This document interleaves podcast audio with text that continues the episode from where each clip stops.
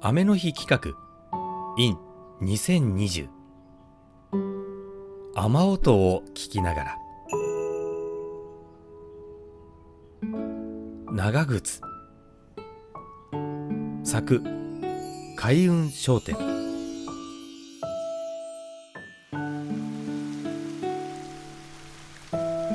どうしてそんなに水たまりが好きだったのか。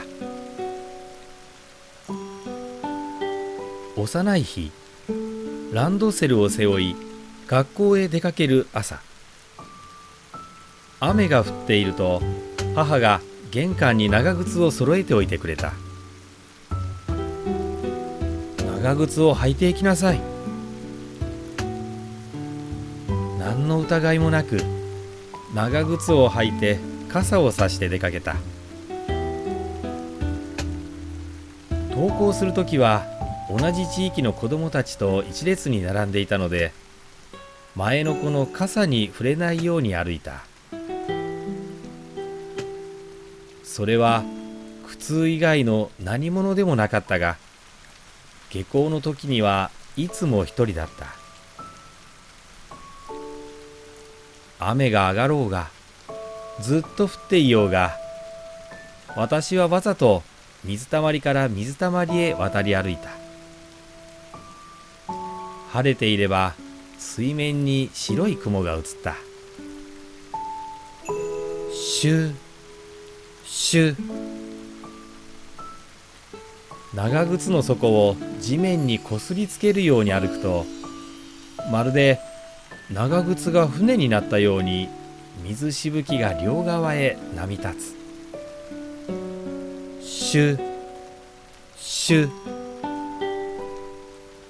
2艘の船は追い越したり追い越されたりしながら進んでいく。大きな水たまりにザブザブと入れば水の重さをつま先で感じることができた。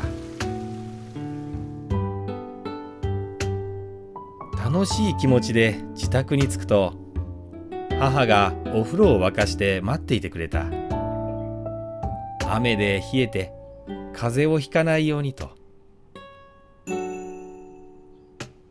その後は温かいお湯に浸かりアニメを見ながら夕飯を食べる。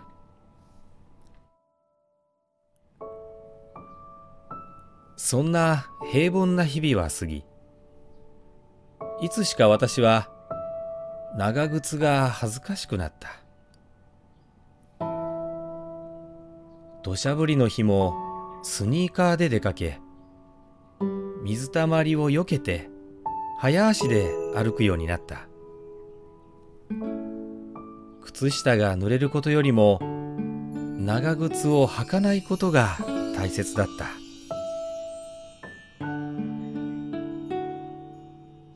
あれから20年。私は曲がりなりにも親になり子供に長靴を選ぶついでに自分の長靴も買った。可愛いママになる空想はもろくも崩れ子育てに振り回される日々。雨の日の長靴はいつも私の味方をしてくれる。ありがとう長靴。私に似たのか。雨の日は泥だらけになって帰ってくる子供。きっと水たまりで遊んできたに違いない。お風呂を用意してあげよう。風邪をひかないように。